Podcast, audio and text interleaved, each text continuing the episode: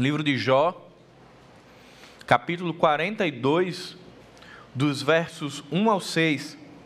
Provavelmente em algum momento da sua caminhada cristã, você já se deparou com o livro de Jó, você já leu o livro de Jó, ou você já ouviu falar a respeito da história de Jó, então é possível que você já tenha familiaridade com o que acontece na trajetória de Jó, e a gente vai estar trabalhando hoje um pouco de um encontro, de uma nova perspectiva que Jó tem a respeito de Deus, depois de passar por um caminho de discipulado muito intenso, e ele vai, no fim da jornada, enxergar um Deus que, embora Deus seja imutável, isso é uma verdade da Bíblia, mas Jó o enxerga diferente. O Deus que Jó enxerga no final da história não é o mesmo. Toda a história de Jó refina a perspectiva que ele tem sobre Deus e permite que ele enxergue um Deus mais real. E é isso que a gente vai trabalhar hoje pela manhã. Jó 42, do verso 1 ao 6 diz: Então Jó respondeu ao Senhor: Sei que podes fazer todas as coisas, e ninguém pode frustrar teus planos. Perguntastes: Quem é esse que com tanta ignorância questiona minha sabedoria? Sou eu, falei de coisas que eu não entendia, coisas maravilhosas demais que eu não conhecia. Dissestes: Ouça, e eu falarei. E eu lhes farei algumas perguntas, e você responderá. Antes eu só te conhecia de ouvir falar Agora eu te vi com meus próprios olhos. Retiro tudo o que disse e me sento arrependido no pó e nas cinzas. Pai querido, nós te rogamos, Senhor, que o teu Espírito nos permita compreender a tua palavra, Senhor. Que o nosso coração esteja como um terreno fértil para a semente que será plantada. Não sabemos, Pai, como o coração de cada um chegou nessa manhã, mas que a tua palavra seja resposta para os conflitos, para as angústias, para as dores que cada um de nós carregamos em nossos corações. E que a tua palavra seja como uma lente de contato que corrige as distorções da nossa visão a respeito de Deus. E que possamos enxergar, contemplar e viver na perspectiva de um Deus real e pessoal. Em nome de Jesus, amém. Eu não sei como é que você chega nessa manhã aqui, qual o nível, quais as questões que nós temos carregado ao longo das semanas. Certamente eu tenho as minhas, e essa foi uma semana que, que me deixou num cenário de dizer: Senhor, acaba logo com essa semana. É, dificuldade no trabalho, é carro que quebra antes de eu pagar a primeira parcela da última vez que ele quebrou. São conflitos que eu tenho em relação à minha vida e tanta coisa. E eu disse, Senhor, tá bom, né? Eu acho que eu já estou entendendo o recado. Mas Deus começa a nos colocar em algumas circunstâncias para entendê-lo de uma forma mais real e mais palpável, para além daquilo que muitas vezes o contexto religioso nos coloca. Há pouquíssimo tempo, há uma semana atrás, na verdade, antes do pastor Marcelo pregar a mensagem Comunidade da Maca, nós estávamos encerrando a série de mensagens o caminho da felicidade, e tratando a última bem-aventurança, que é bem-aventurados perseguidos, os caluniados. E ali a gente teve a oportunidade de refinar nossa perspectiva a respeito do que é ser feliz em Jesus, para além do que nós vivemos no aqui e no agora. E quando a gente volta e vai olhar um pouco a história de Jó e tudo isso que aconteceu na vida desse homem, de perder os filhos, de perder os bens, de se ver sem nada, de recair sobre ele uma lepra, de ver os amigos ali inquirindo ele o tempo inteiro para que ele confessasse um pecado que ele não reconhecia e tanta coisa. E lá no final esse homem vai dizer: Olha, eu agora conheço um Deus que não é de ouvir falar, mas eu agora te vejo. Jó enxerga Deus no meio da angústia. E esse texto ele faz muito sentido para mim. E eu espero que esse texto também revele o Senhor na sua vida para que nós possamos enxergar a Deus em todas as circunstâncias que compõem a nossa vida, na alegria, na tristeza, na fartura, na bonança, na escassez, no calor, e olha que a gente tem calor de verdade, no frio, mas que em todos os detalhes nós possamos entender e perceber a presença de Deus. E isso é uma oportunidade para a gente romper com um paradigma que hoje tem invadido a igreja cristã E aí, quando a gente fala de cristianismo equilibrado, por isso que é uma oportunidade extraordinária, porque muitas vezes o contexto que a gente vive hoje, eu não sei como é a sua história cristã, por onde você já passou na sua jornada, mas talvez você já tenha percebido que muitas vezes parece que a gente vive pão e circo uma prática romana de dominação de massa, onde o povo estava crescendo, o povo estava vindo de regiões para Roma, estava ganhando muita proporção e o governo, para cuidar, para controlar esse povo, para que eles não se rebelassem contra o governo, estabelecem uma prática chamada pão e circo, onde Coliseu fez maior sucesso, então ali o povo não enxergava o que o governo fazia, porque estava sendo alimentado fisicamente pelo governo e porque tinha entretenimento. E muitas vezes essa perspectiva de pão e circo, que era usada lá na Roma antiga, de certa forma, talvez de uma forma mais sutil ou mais maquiada, isso entrou na igreja cristã. E muitas vezes as doutrinas que se pregam é de um evangelho que ele é cultivado numa bolha, onde nós estamos fora da realidade e estamos imunes ao que acontece no mundo. E aí 2020 vem para arrebentar essa perspectiva e dizer que não, que a igreja ela está inclusa no mundo. Muito embora a gente saiba disso, porque quando Jesus está orando, ele diz: Pai, eu não te peço que os tire do mundo, mas que os livre do mal. Então, nós, embora sejamos cristãos, embora tenhamos sido alvo da graça, Jesus tenha derramado o seu sangue santo por mim e por você, para que estejamos na eternidade com Ele, e isso não nos imuniza das circunstâncias da vida e, portanto, nós passamos por situações difíceis, passamos por dores. E aí é onde muitas vezes os ventos de doutrina eles se apropriam para dar uma resposta para o homem e dizer assim: olha, não, você não foi feito para sofrer. E aí tem muita gente caindo nessa ideia que não é bíblica, que não é perspectiva do Evangelho, de que a gente pode ser extremamente próspero em tudo que vai fazer. E aí sim, nós somos prósperos.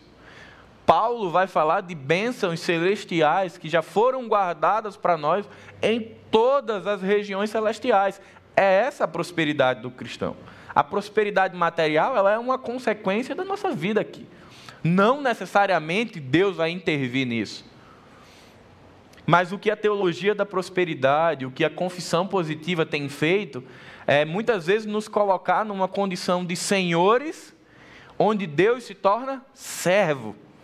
E aí é uma série de decretos, é uma série de Deus, eu determino, eu não aceito isso sobre minha vida.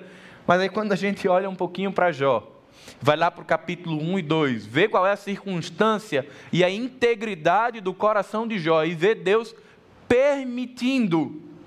E aí Deus permite que a vida de Jó seja assolada em tudo que está à volta dele, no corpo dele, mesmo ele sendo um homem íntegro. E aí, quando a gente olha para a família de Jó, para os amigos de Jó, era um povo que, mesmo antes da construção da ideia de nação de Israel, a história de Jó é muito mais remota a Israel. Eles já tinham a percepção de uma relação monoteísta. Mas mesmo assim, conhecendo a Deus, eles passam por uma questão muito dolorosa. Na verdade, Jó passa por uma desconstrução da sua vida. E no meio do livro, a gente vai vendo que Jó, embora seja um homem muito íntegro, e ele seja citado no Novo Testamento por Tiago como um exemplo de perseverança, e a gente aprende desde cedo paciência de Jó, a gente vai vendo que Jó tinha sim alguns aspectos da sua visão sobre Deus que estavam um pouco nublados. Ele enxergava Deus, mas Jó não tinha o recurso que eu e você temos. Jó não tinha a palavra escrita. Jó não tinha o testemunho de grandes homens da fé e Jó não tinha a comunidade da fé para ajudá-lo nesse processo de amadurecimento. Então, quando a gente olha com calma, a gente vê que Jó também tinha algumas questões a ser trabalhado. Jó lança ao Senhor 34 perguntas, que na verdade são queixas, que ele quer que Deus o responda, porque ele não está mais aguentando viver nessa circunstância. E aí a gente vai aprender mais lá na frente que Deus responde a Jó com 70 perguntas de volta. Aí Jó meio que entende, opa, peraí, como bom nordestino, o buraco é mais embaixo aqui. E aí Jó começa a se posicionar onde de fato ele está na relação com Deus. E Jó entra num processo de confissão por não conhecer Deus de uma forma real. Meus irmãos, quantas vezes nós não alimentamos no nosso coração uma perspectiva errada de quem é Deus? Quantas vezes a teologia da prosperidade, confissão positiva, não nos faz romantizar o Evangelho e aí, todas as vezes que as coisas não acontecem como Paulo gostaria, me gera frustração. Ou quantas vezes eu planejo algo, mas não sai como eu queria, ou eu sou surpreendido por alguma coisa, eu fico um pouco desapontado, desestimulado, fraco, frio na fé, porque eu estava imaginando que aquilo não poderia acontecer comigo. Então, quanto mais eu olho para as Escrituras e eu entendo que nessa jornada de discípulos de Jesus, nós teremos uma vida à semelhança do Mestre. E aí, se você ler os evangelhos sinóticos, você vai ver o que foi a vida de Jesus, principalmente no último ano. Aquele aspecto de sofrimento, de questionamento, de inadequação pelo seu povo, de rejeição até a crucificação, você já pode entender que a minha caminhada e a sua caminhada é semelhante à de Jesus e, portanto, envolve aspectos da mesma natureza. E aí a gente começa a trazer a perspectiva de quem é Deus a partir do Evangelho e não pelo que eu quero. E aí, quando as circunstâncias adversas vêm, ao invés de produzir questionamento, incredulidade ou apatia espiritual, elas reforçam de que nós estamos trilhando o mesmo caminho do Mestre. Então, isso é muito importante, colocar essa lente de contato para olhar a história de Jó. Não de olhar como muitas vezes a, a gente aprende ao longo da caminhada, de olhar para Jó com aquele olhar de que peninha, perdeu tanta coisa, perdeu a, os filhos, perdeu os bens, as terras. E às vezes a gente esquece do que acontece no capítulo 42, quando Deus duplica tudo aquilo que Jó tinha, e aí o fim ele é muito melhor do que a história inicial. E de principalmente de uma coisa que muda completamente a história desse homem de tudo que está, do capítulo 1 ao 41, para mim o que é mais marcante é o que acontece no início do capítulo 42, que é quando Jó diz: Espera aí, falei tanta coisa que eu não entendia, falei de coisas que eu achava que sabia, mas que agora eu percebo que eu não sabia. E aí Jó pede perdão a Deus por não conhecê-lo de verdade. A minha oração é que nessa manhã nós possamos ir na contramão dessas cosmovisões que pregam que a gente tem a posse de tudo, mas que a gente possa sair daqui com a convicção que nós somos posse de Deus e que aquilo que a Bíblia nos garante é uma eternidade com Cristo que é incorruptível. Fora disso, todas as coisas vão ser corruptíveis. Fora disso, algo que, como eu falei, me inquietou muito na semana, talvez eu tire meu carro da oficina e ele quebre de novo. E Deus não tem nada a ver com isso e eu aprenda que aquilo que é minha herança é aquilo que Deus me deu na eternidade e não aquilo que Deus me deu aqui. A minha oração é que hoje eu saia com uma lente de contato e você também enxergando um Deus real na sua vida, não um Deus poético, não um Deus romântico, mas um Deus real. Um Deus que vai estar sorrindo quando você está sorrindo. Um Deus que vai estar se regozijando quando você está feliz, mas que vai estar chorando com você quando você estiver chorando, mas um Deus que vai sofrer quando você sofre, porque esse é um Deus real. Billy Graham, ele vai dizer: o sofrimento faz parte da condição humana e vem para todos nós. A chave é a forma como reagimos a ele, ou nos afastando de Deus com raiva e amargura, ou nos aproximando dele com confiança. Steve Larson diz: o evangelho primeiro fere, e em seguida cura. Primeiro arranca, depois replanta. Primeiro crucifica e depois ressuscita. É isso que a gente vê o tempo inteiro na história de Jó. A gente vê Deus não respondendo a Jó aquilo que ele queria nas suas 34 perguntas. Mas a gente vê Deus se revelando a Jó naquilo que ele precisa semana passada, mensagem, comunidade da maca, um dos pontos que o pastor Marcelo Deus, pastor Marcelo falou foi: Deus primeiro dá o que você precisa, depois o que você deseja. Mesma coisa com Jó. Jó desejava respostas. Deus não deu a Jó o que ele desejava. Deus deu a Jó aquilo que ele precisava, que era um enquadramento. Nesse momento, Jó precisava ser enquadrado, onde qual era o papel dele na relação com o Criador. Com o Criador. A história de Jó não se trata de uma relação de perdas e ganhos. Quando a gente olha para a antiga aliança e a gente vê um pouco de Deuteronômio, a gente vai perceber que era o que a gente chama de teologia retributiva. Eu faço e eu recebo. E isso é estabelecido. Se o meu povo se humilhar, orar em buscar, se converter dos seus caminhos maus, eu ouvirei dos céus, sararei os seus pecados. A ação de Deus era condicionada a uma ação do povo. Quando a gente transporta isso para o Novo Testamento, para a relação por meio de Jesus na graça, a ação de Deus não está mais condicionada à ação do homem. Pelo contrário, a ação de Deus ela independe de mim e de você. Porque é uma graça, é um favor, é um presente de Deus que nós não temos mérito nem participação. E isso é importante percebermos quando estamos olhando para Jó. Porque Jó não sabia disso. Jó não tinha a cosmovisão que eu e você temos. Jó não sabia o que era graça. Então, para Jó, a lei da semeadura, e para os amigos de Jó, que às vezes a gente diz, que caras chatos, mas eles estão sendo extremamente bíblicos dentro daquilo que eles tinham de visão sobre Deus. Eles esgotam todas as possibilidades a partir daquilo que eles entendiam de Deus. É diferente de nós que temos outros recursos. Mas o livro de Jó, ele marca uma trajetória de um homem, da sua perda, do seu luto, da sua procura e da sua descoberta. Talvez você tenha percebido, é a minha e a sua vida. Nossa trajetória é uma trajetória de busca. Ora a gente perde algumas coisas na caminhada, algumas pessoas, ora nós ganhamos algumas coisas, ora nós estamos é, sorrindo, ora nós estamos chorando no luto, mas sempre nós estamos à procura de algo. E na minha vida e na sua vida esse algo já é real. É Jesus de Nazaré. Toda resposta às nossas perguntas está em Jesus. Tudo aquilo que nós precisamos para viver a nossa fé hoje só é encontrado em Jesus.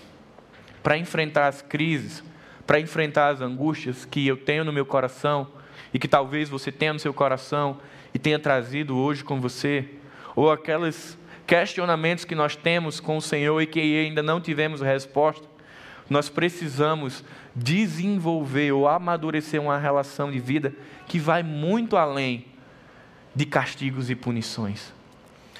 Vai muito além da pedagogia do homem, de que, olha, eu te puno aqui ou eu te tiro aqui para te condicionar alguma coisa. Essa, essa é um pouco da pedagogia básica. Né? A pedagogia como um todo nem pensa mais isso. Estou tomando cuidado para não falar besteira, viu, Júlio? Então, essa ideia de recompensa e perda é uma ideia muito simplista que não dá para olhar o Evangelho assim. Não dá para olhar para Cristo pensando que é bolsa de valores que eu invisto e eu tenho um retorno, ou que se eu falho eu tenho uma punição. Infelizmente, muita igreja trabalha assim. Eu lembro quando eu era menino na fé, não sei se você ouviu a seguinte música: Quem trabalha no domingo, alguém já ouviu? Do Senhor está roubando. É uma tortura se você trabalha por escala Jesus. Jesus te dá um emprego, aí cai na escala. Agora Jesus te deu uma maldição pela música, né? E a gente vê como esse, como esse tipo de recurso está muito envolvido e tem muita gente ainda olhando para essa relação com Deus de investimento. E não se trata disso, se trata que na vida cristã nós teremos problemas, teremos vitórias, e que a grande sacada é de percebermos que esse caminhar diário, ele promove amadurecimento. Então, quando eu olho e penso assim, eu tenho 10 anos de evangelho, ou você tem 20 anos de evangelho, o natural deveria ser que a minha visão sobre Deus fosse muito melhor apurada do que no início da caminhada. E aí, por isso, a importância de nós pensarmos em alguns pontos do Deus da imaturidade e do Deus da maturidade. Existem dois livros que tratam especificamente sobre esse tema. Outra espiritualidade, de Ed René. Capítulo 1 ele vai trabalhar o tema Eu matei Deus. De quando ele conhecia um Deus romântico, mas que na crise da família dele ele conheceu Deus real. Deus não mudou, mas aquilo que ele pensava sobre Deus mudou. Um outro livro é a Espiritualidade Subversiva, do pastor Eugene Peterson, onde ele vai trabalhar essa ideia de uma espiritualidade que ela é construída no dia e não só na festa, que ela se constrói na festa, mas também no funeral. E isso é extraordinário. E eu queria convidar você a manter sua Bíblia aberta, para que vejamos aqui alguns pontos, três pontos sobre o Deus da imaturidade. É o Deus lá do início de Jó. Para que a gente reflita se esses aspectos ainda fazem parte de nós. Primeira lição do Deus da imaturidade.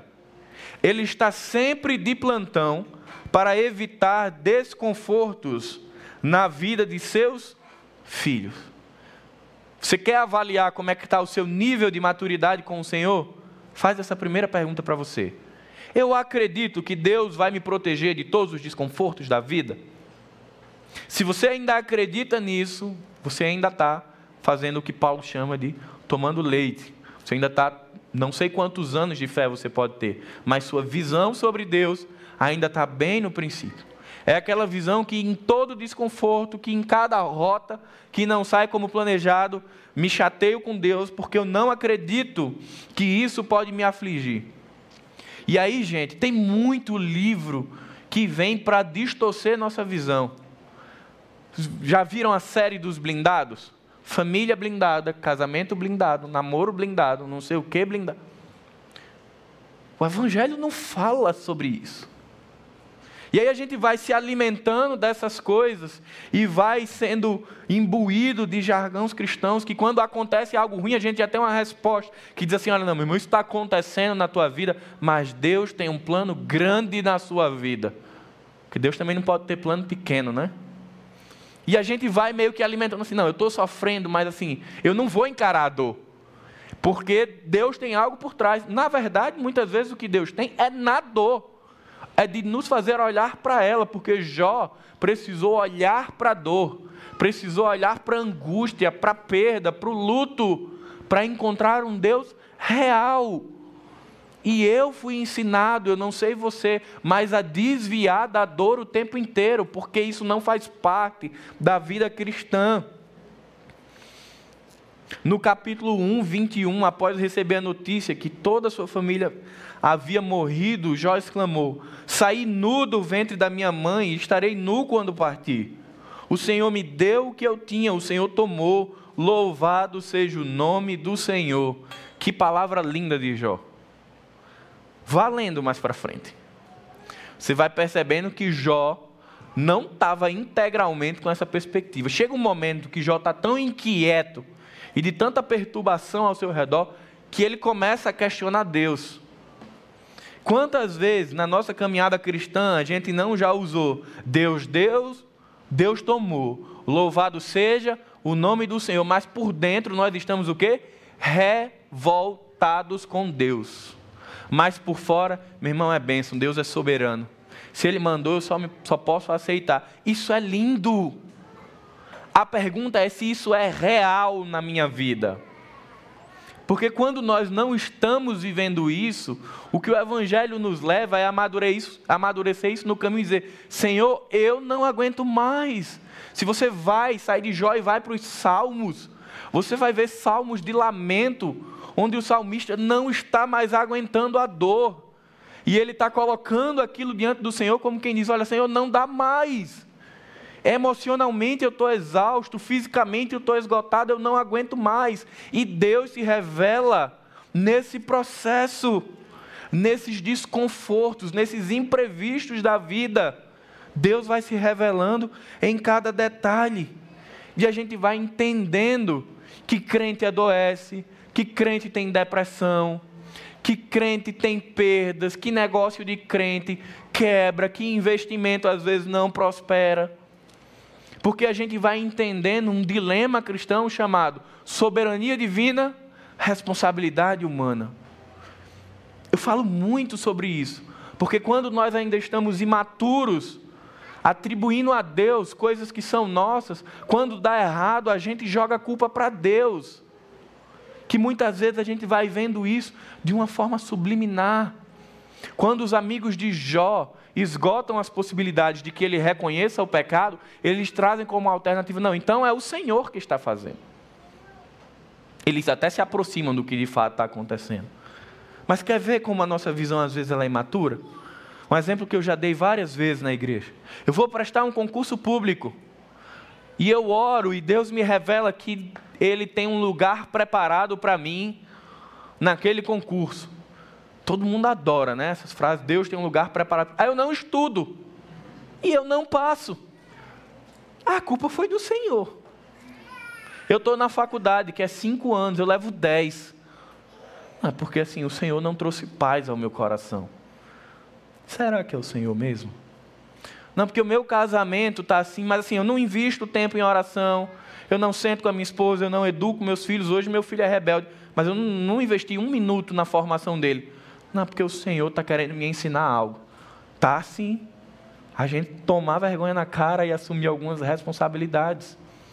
E é importante que a gente quebre esse cristal do evangelho, bola de gude, que a gente vai jogar na parede e ela é de vidro vai estourar. Não é isso. É uma vida real. Jó nos coloca na condição de viver com Deus numa vida real de um homem que exulta no capítulo 42, quando tem tudo dobrado de volta, mas um homem que passa a sua história ali sofrendo. E como isso é precioso. Segunda lição de quando ainda estamos imaturos na fé. Deus sempre satisfaz nossas vontades e caprichos.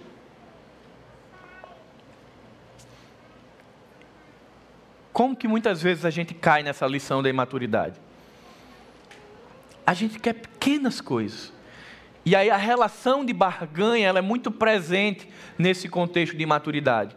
Eu vou ofertar mais, eu vou dizimar mais, eu vou estar em mais ministérios, eu vou fazer mais coisas, e em contrapartida, eu vou receber um plus na graça. E aí a gente vai achando que isso é real, quando na verdade não é. A gente vai querendo, sim, nós temos um pai que, como nós ensinamos aqui na igreja, ele se preocupa com todos os detalhes da nossa vida. Mas isso não significa dizer que o nosso Deus está aqui para cuidar dos nossos caprichos. Jó faz 34 perguntas. Sabe quantas Deus responde? Nenhuma. Deus não responde Jó. Eu não estou dizendo que isso era um capricho de Jó. Mas muitas vezes Deus vai desconsiderar algumas coisas para nos colocar numa situação onde nós possamos enxergá-lo, onde nós possamos reconhecê-lo. Quantas vezes eu, Paulo, e como essa semana eu fiz isso, de trazer algumas questões para Deus e não ter nenhuma resposta e ficar chateado. Nós somos humanos. Mas Deus não estava preocupado essa semana com o detalhe da minha chateação. Ele queria me mostrar uma outra coisa que eu não estava enxergando. Um outro aspecto da vida cristã que eu estava negligenciando. De muitas vezes achar que por ter sido alvo da graça e ter me tornado filho de Deus, agora eu virei rei e não virei. Eu me tornei servo Jesus é um modelo de servo, mesmo sendo Rei dos Reis, Senhor dos Senhores. E muitas vezes, eu, Paulo, eu queria que você refletisse isso na sua vida. Penso que por ter me tornado discípulo de Jesus, eu me tornei rei ou príncipe. Espiritualmente, sim. Mas na vida prática, Deus me chamou para servir pessoas. E isso é uma quebra de paradigma na vida cristã. Porque eu deixo de vir para a igreja para consumir, para que pessoas estejam cuidando de mim o tempo inteiro. Eu venho para a comunidade para servir, para me relacionar, para me doar, para entregar. São pequenas coisas que alteram a nossa vida. No capítulo 2, verso 10, Jó vai dizer: quando a mulher dele está questionando, você fala como uma louca. Porventura aceitamos da mão de Deus apenas as coisas boas e não as más? Terceira lição. No Deus da imaturidade, ele compensa irresponsabilidade em detrimento de fé e serviço. Pouco parecido com o que eu acabei de falar. Quando nós ainda achamos, quando nós ainda temos uma visão de Deus imatura, a gente quer compensar os nossos erros com doações. Estou em pecado, compenso isso servindo, servindo, servindo, servindo, até eu não ter mais tempo para me lembrar que tenho aquele pecado. Porque eu não consigo mais ter tempo para confessá-lo, nem ter mais tempo para estar diante de Deus. Mas aí vem as aflições, vem as dores, vem as lutas da vida, que eu tenho e tenho certeza que você tem, e isso vai refinando a nossa vida, e glória a Deus que essas circunstâncias existem, porque elas vão trocando a lente. Quem aqui usa óculos vai me entender. Você vai para o oftalmo, aí ele começa: é essa? Melhor essa ou essa? E agora, está melhor com essa? Ele passa umas 20, uns 20 graus ali até você dizer: opa, essa ficou melhor. É o mesmo jeito que as dores da vida faz. Vai trocando a lente para que você veja mais apurado. E você vai ver na Bíblia como homens que sofreram ou que tiveram angústia, como eles tiveram a visão sobre Deus sendo apurada. Primeira lição do Deus da maturidade ele é soberano. Isaías 40 diz: Quem guiou o Espírito do Senhor lhe ensinou como conselheiro. A quem ele pediu conselho para lhe dar entendimento e lhe mostrar o caminho da justiça? Quem lhe ensinou o conhecimento ou lhe mostrou o caminho do entendimento? Primeira lição de quando nós estamos no caminho da maturidade. Nós reconhecemos a ação de Deus e nos alegramos nela. Isso não quer dizer que a alegria das aflições vem de imediato, tá? Às vezes, mais à frente um pouquinho, a gente vai entender isso. Mas quando estamos maduros, a gente vai percebendo nitidamente quando Deus não quer nos dar uma determinada resposta. Quando Deus está nos chamando para caminhar com Ele. A gente entende o que é espera. A gente entende quando Deus diz não.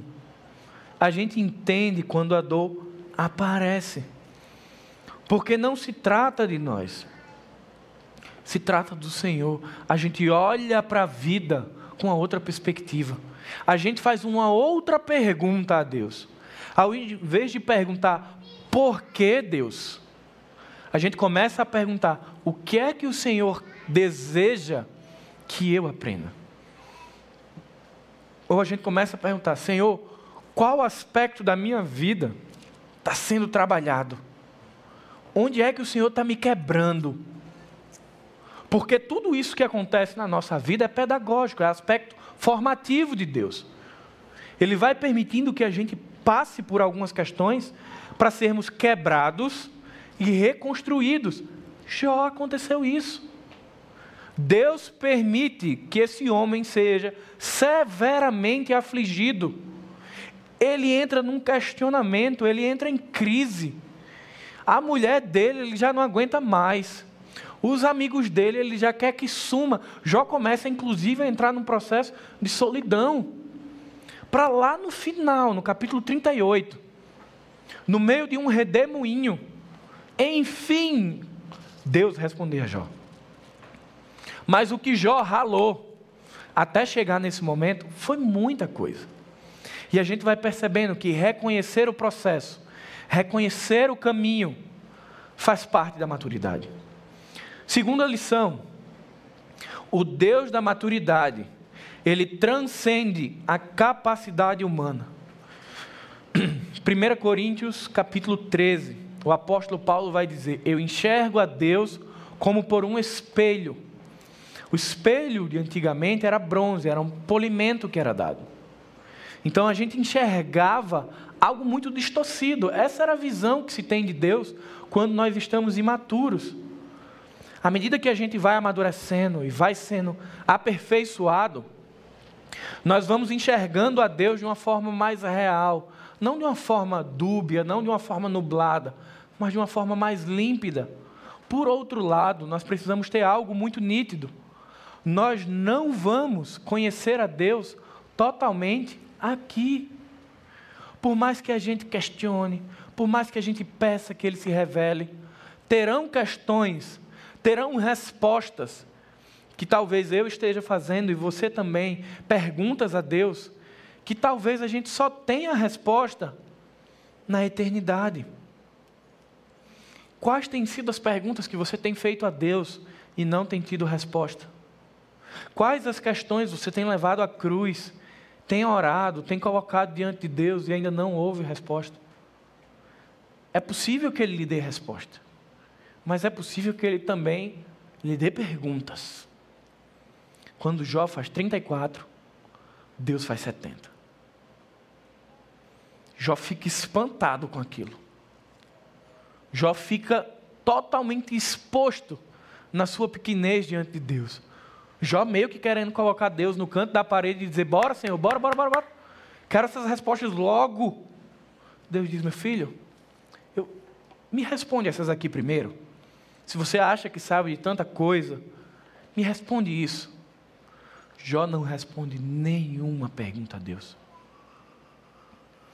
Porque o tamanho de Jó, quando comparado ao tamanho de Deus, é poeira. E passar por isso e entender que ele precisava reconhecer a Deus como um Deus soberano e que transcendia a capacidade dele, leva a Jó a um processo de confissão no capítulo 42, volte os seus olhos novamente.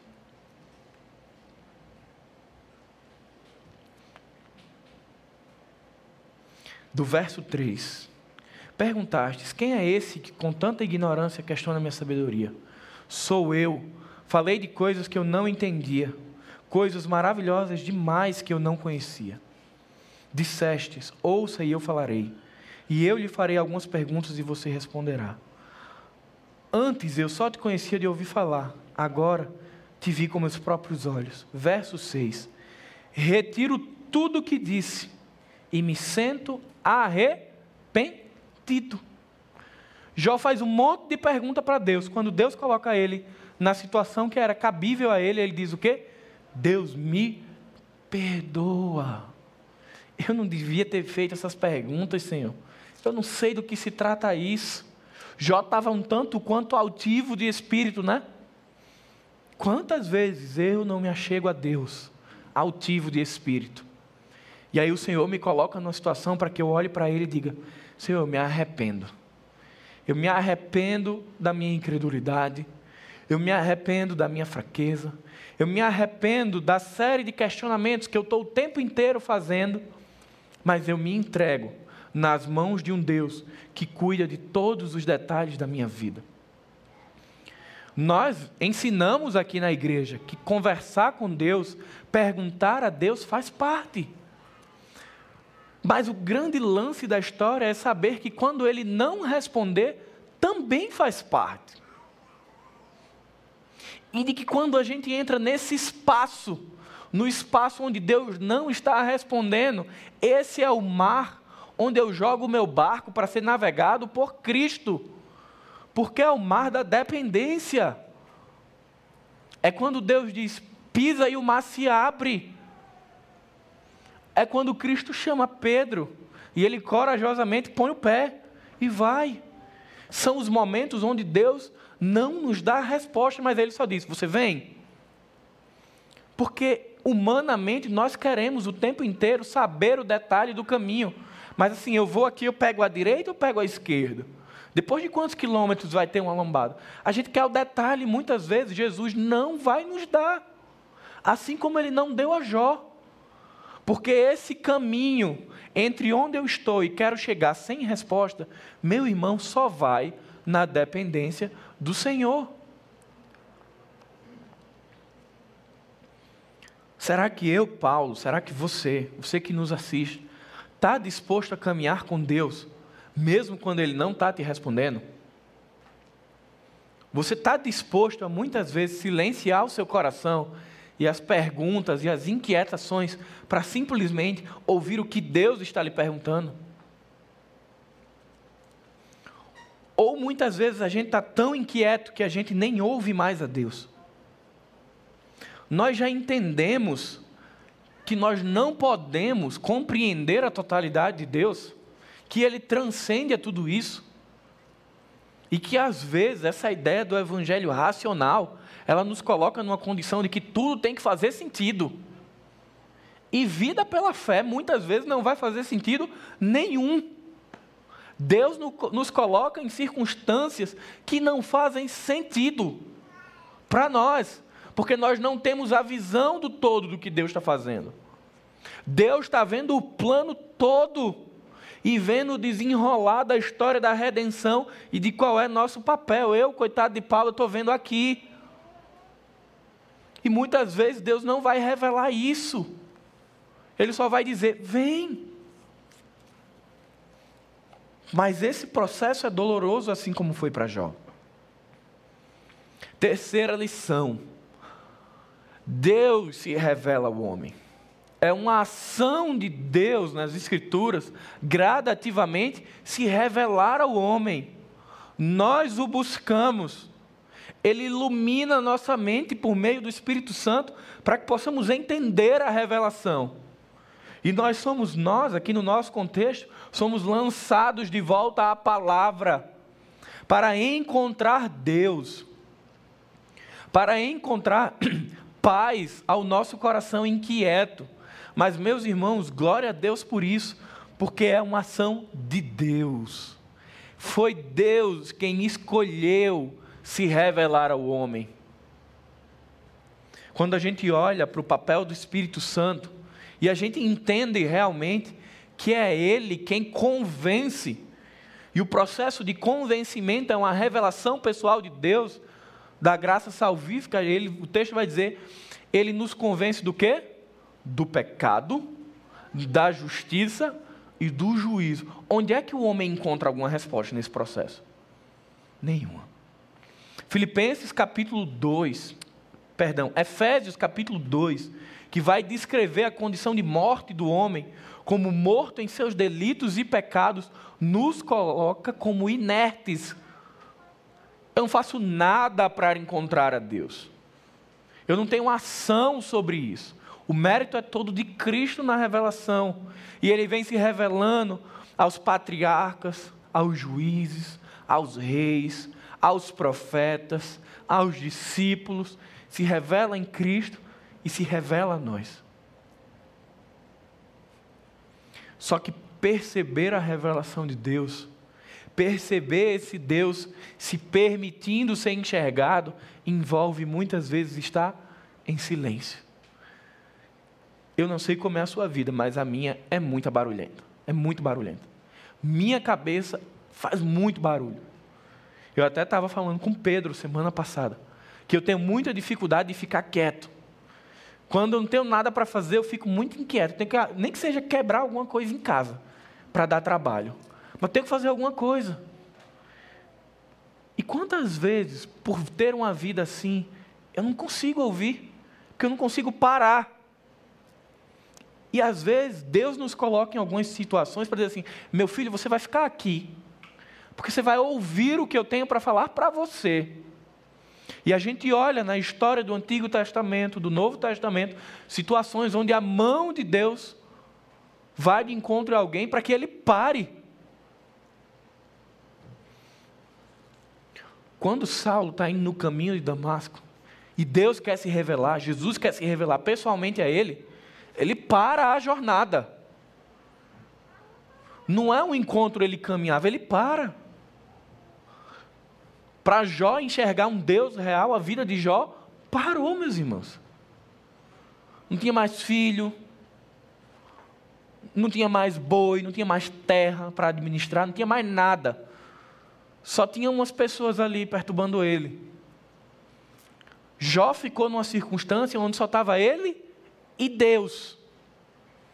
Mas no início Jó está muito inquieto, perguntas e tem que responder a mulher que quer que ele amaldiçoe, e os amigos querem que ele confesse um pecado que ele não sabe nem que pecado é esse que ele tem que confessar. Mas chega um momento onde ele vai ter um encontro com Deus, e Deus coloca Jó em silêncio, porque é isso que as 70 perguntas fazem. Quando no capítulo 38 Deus faz 70 perguntas a Jó, Jó fica pianinho. Acabou-se o homem. As adversidades, as angústias, as tribulações são muitas vezes pedagogia de Deus para nos colocar quietos para enxergá-lo. Quinta lição do Deus da maturidade. Ele muda a nossa percepção. Verso 5. Antes eu te conhecia de ouvir falar. Hoje eu te vejo. Os salmistas, eles trazem muito dentro da poesia hebraica a ideia de trazer à memória a minha história com Deus. O tempo inteiro eles estão dizendo: Olha, Senhor, traz a minha memória, me faz recordar, me traz a lembrança, a minha história. Quando Jó olha para Deus e diz: Olha, agora eu não só te conheço de ouvir, que é a história que eu ouço, ah, porque Deus fez algo extraordinário na vida de Carol e Mateus, na de Patrícia e Ranilson. Esse é o Deus que eu estou ouvindo falar. Mas chega um momento onde essa história, que é ordinária e extraordinária, ela acontece comigo. E aí eu começo a conhecer Deus na minha história com Ele. A gente lê muito livro autobiográfico de alguns pastores, grandes homens de Deus, e é linda a história, mas eu peço a Deus que eu tenha minha história com Ele. A vida desses homens aquecem o meu coração, mas não são sustento. É preciso que a história de Deus se entrelace na minha e construa a minha. Porque vai ter hora que a história de Deus na vida dos irmãos não vai ser suficiente para mim, e eu preciso da minha história com Deus, e isso acontece com Jó. Jó agora não é mais só de ouvir falar, ele tem um processo com Deus. Ele tem uma jornada com Deus. Ele tem um papo com Deus que não resultou muito bem para ele, né? Ele não responde nada. Mas agora Jó diz: opa, Deus, agora eu estou com lente de contato. Eu estou vendo outro Deus. Eu estou vendo o Senhor na chaga que estava no corpo de Jó, nos filhos que se foram, no poder econômico que se foi, no status que também se foi. Ele agora está vendo Deus ali com ele. Sabe quando vem um furacão e arrasta tudo? É no meio desse caos que Jó muda de percepção. Eu não faço ideia do que está acontecendo na sua vida. De alguns eu sei, de outros não. Mas Deus está querendo se revelar a nós em todas as circunstâncias. Se você está passando por um tempo de bonança na sua vida, glória a Deus por isso. Deus está se revelando também nesse momento.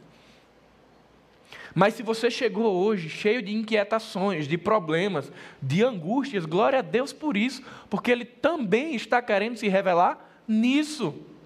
Mas, pastor, eu tenho tanto problema que para contar era dois dias. Benção, meu irmão. Porque você está agora no único lugar que você pode encontrar a solução, que é com Jesus. É uma oportunidade de mudar a nossa percepção. E eu não sei se você já viu aqueles memes que eles vão sendo expostos a algumas teorias e a mente vai meio que abrindo. Você tem a oportunidade de ampliar sua mente sobre o Deus que você serve e de não apenas viver de, jargão, de jargões. Ah, porque Deus é lindo. Porque Deus é maravilhoso, conselheiro, Deus forte, Pai de eternidade. A gente aprende essas coisas. A gente aprende na igreja. Eu eu aprendi desde cedo. Antes, meus irmãos, eu entrei na igreja com 10 anos. Eu fui batizado com 11. Eu não sabia quem era Jesus, só me converti aos 16. Então, tem essas peculiaridades. Mas quando eu acordei, meus pais estavam lá na frente com a mão levantada. Eu tinha 10 anos. Estou sozinho, vou lá para frente. Cheguei lá, o pastor, glória a Deus por mais uma vida que se entrega a Jesus. Eu não sabia nem o que era isso. Fui para a classe de batismo, fiz não sei quantos meses, me batizei, sabia, não tinha tido encontro com Jesus. Mas eu sabia o que era embaixador do rei, missionário, estrutura dos batistas, todas as palavras da igreja, eu sabia tudo com 15 anos. Eu só não sabia quem era Jesus. Foi aos 16 que eu encontrei Jesus. Eu já tinha 5 anos de crente. Entende? A grande pergunta é: se tirar a percepção que o mundo cristão nos dá, qual é a sua percepção sobre Deus? Quem é Deus na vida de Paulo?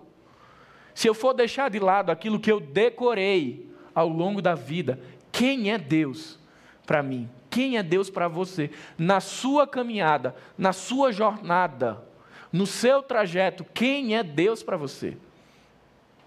A minha oração é que durante a nossa caminhada a gente possa falar o que Jó falou algumas vezes.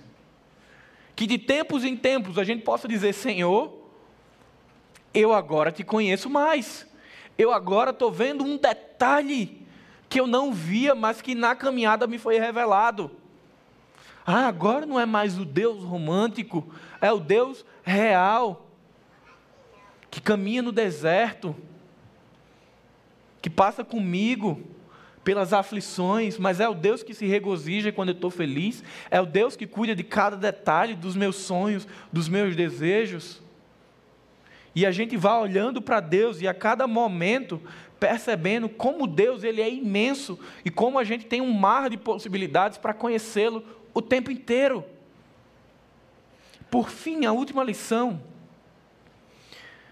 encontrar a lente de contato do Evangelho nos conduz ao arrependimento.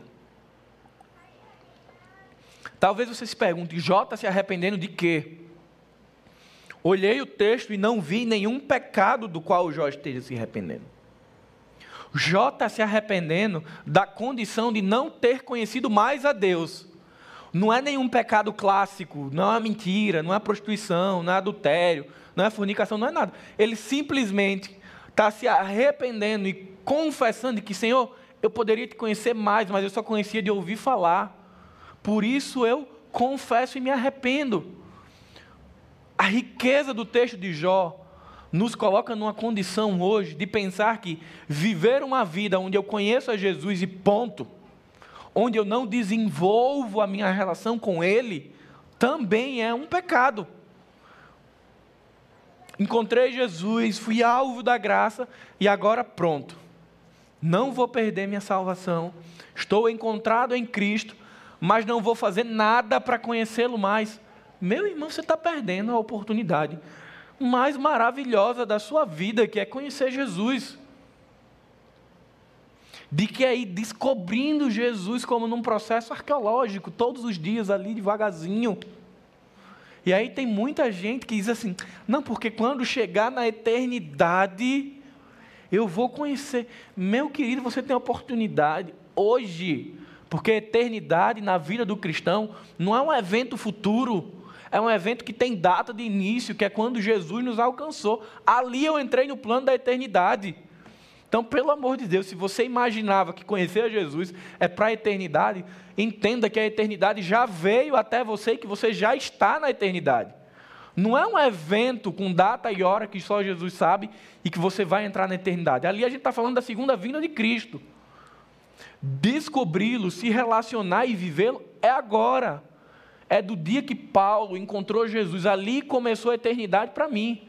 Ali, quando eu fui alvo da graça, eu já não estava mais sobre a condenação do pecado. A minha vida já era outra. Ali Jesus entrou e mudou a rota. E para finalizarmos, talvez em algum momento você já tenha se perguntado o porquê, e aí eu queria que você voltasse para o capítulo 38.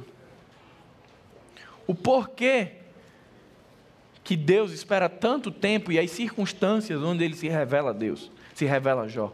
Capítulo 38, verso 1, 2 e 3.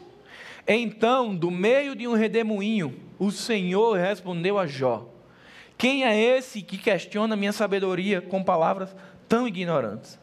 Prepare-se como um guerreiro, pois lhe farei algumas perguntas e você me responderá. Aqui Deus começa a dizer: Jó, Agora você vai ver. Fica como um guerreiro. Mas você percebeu no capítulo 1 qual é a circunstância? Qual é o símbolo do momento onde ele conhece a Deus? É no meio de uma de um redemoinho, de um furacão, de um tornado, a depender de qual é a sua tradução. Você percebe que Deus escolhe se revelar a Jó no meio do caos.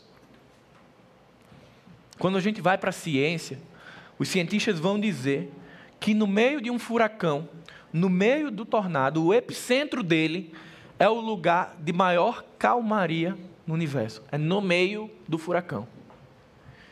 E quando eu descobri isso e eu olhei para o texto de Jó, para mim fez, meu Deus. Quando Jó encontra Deus, ou quando ele é encontrado por Deus, no meio disso, ele tem a oportunidade de estar tá com tudo fora. Tudo está fora do lugar e ali só tem quem? Ele e Deus é um lugar pacificado para ele tratar com Deus e Deus tratar com ele. É quando eu olho para esse texto, 38, verso 1, e penso no redemoinho, que eu digo, Senhor, eu não gosto de passar por problema, mas que bom que o Senhor não faz o que eu gosto. Que bom que o Senhor me dá o que eu preciso. Porque tem sido no meio dessas questões que eu tenho tido a oportunidade de conhecer a Deus. E aí, irmãos, para concluir, eu tenho vivido esse olho do furacão. E não pense que olho de furacão é negócios. São questões suas com Deus. Às vezes envolve finanças. Mas sendo muito transparente sobre mim e dizendo: orem por mim. Por muito tempo, Niele quis algo. E eu dizia: não é o momento. Não é o momento, não é o momento, não é o momento. Que era ser mãe. Porque na minha cabeça eu precisava fazer algumas coisas para preparar. E fiz. E quando eu disse, eu estou pronto, eu disse, agora Deus vai só responder ao meu desejo. E Deus não tem respondido. E essa tem sido a minha crise. Essa tem sido a minha dor, a minha questão com Deus. E eu sei, e eu preciso aprender que, Senhor, o que é que você quer me ensinar? É fácil? Não é. Qual é a sua questão com Deus? Eu tenho plena convicção que o que o Senhor está fazendo na minha vida e na Daniele é colocar uma lente de contato para que a gente enxergue um Deus real. Não o Deus que eu achava que estava pronto para responder ao meu planejamento, mas um Deus que cuida da minha vida no planejamento dele. E a gente não deve temer confessar isso. A gente não deve se envergonhar. Porque se existe um espaço onde a gente pode confessar com segurança, é aqui. É na comunidade da maca. Porque um dia a gente está descendo a corda de alguém. No outro dia, Alguém está nos descendo pelas cordas. Não tenha medo de expor o seu coração com a igreja de Jesus. Não tenha medo de dizer, eu tenho crises com Deus. Eu estou fazendo perguntas e não estou tendo respostas. Porque o amparo de Deus, o abraço quente de Jesus, ele vem aqui. E esse é o grande diferencial que eu queria trazer em relação à vida de Jó. Infelizmente, Jó não tinha comunidade. Mas felizmente ele tinha o Deus eterno que o abraçou, que o amou e que o restaurou. Mas eu, você, temos essa comunidade. Pessoas que nos amam, que se importam e que se oram e que oram por nós. Que a gente possa olhar para Jó, entendendo que sim, nós não estamos imunes.